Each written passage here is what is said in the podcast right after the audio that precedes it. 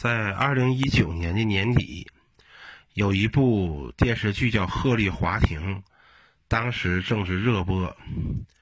这个剧呢是由这个罗晋、李一桐、黄志忠、王劲松等等演员主演。后来在二零二零年的时候呢，又拍了一部番外片叫《别云间》。那么很多人当时看那个《鹤唳华亭》的这个预告啊，包括。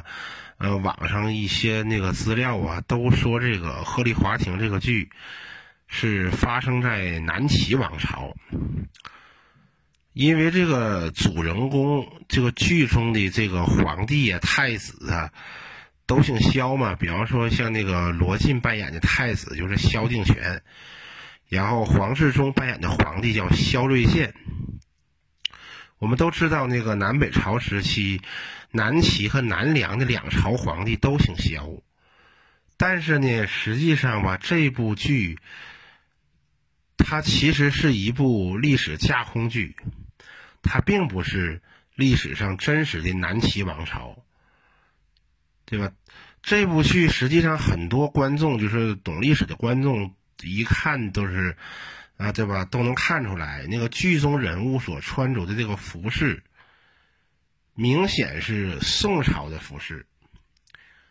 最明显的就是剧中的那个大臣戴的这个长式官帽，这是宋朝的样式。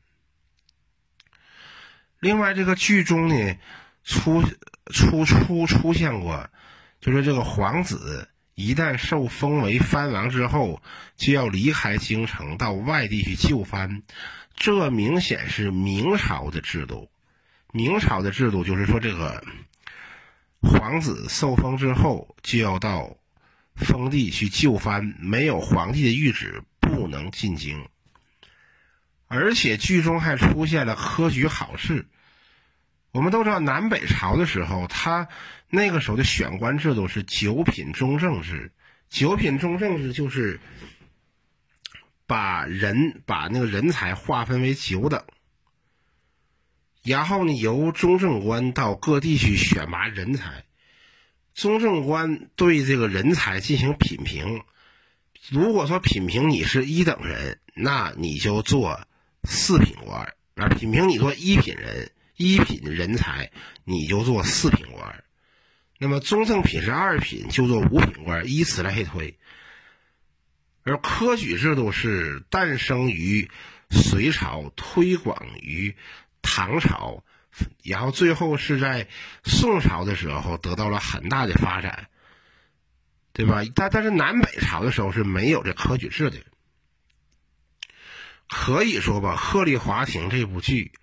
就是用南北朝时期的国号与那个皇那个皇帝的姓氏，然后宋朝的这种衣冠服饰以及器物，还有明朝的政治制度杂糅到一起啊，拍的这么一部历史架空剧，而并不是真实历史的南齐王朝。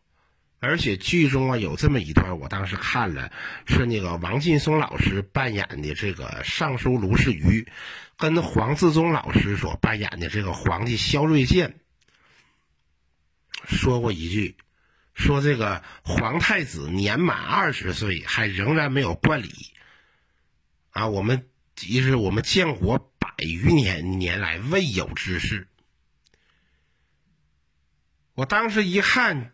就知道他肯定不是真实的南齐王朝，因为真实历史的南齐王朝，他甭说他建国百年了，他连一百年的四分之一他都没到。真实历史的南齐王王王朝，从公元四百七十九年齐高帝萧道成建国，到公元五百零二年齐和帝萧宝荣禅位。总共就历时二十三年。那么历史上真实的南齐王朝，它是由齐高帝萧道成所建。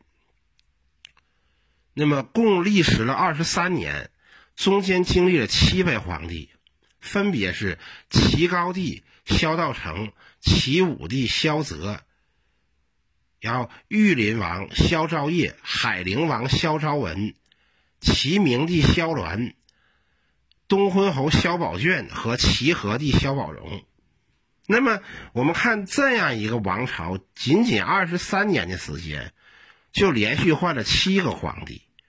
二十三年呢，那连那个乾隆皇帝在位的二分之一都不到，他就换了七个皇帝。那么，这又是一个怎样的王朝？历史上真实的南齐王朝又是什么样子的？那么今天呢，我做这么一个预告，准备在在那个呃下一个系列将推出这个南齐王朝的系列，系统的为听众朋友们讲一讲历史上真实的南齐王朝，它呃究竟是什么样子？那么，那么今天先做这么一个预告，感谢大家的收听。我们这个呃南齐王朝系列四月重磅来袭。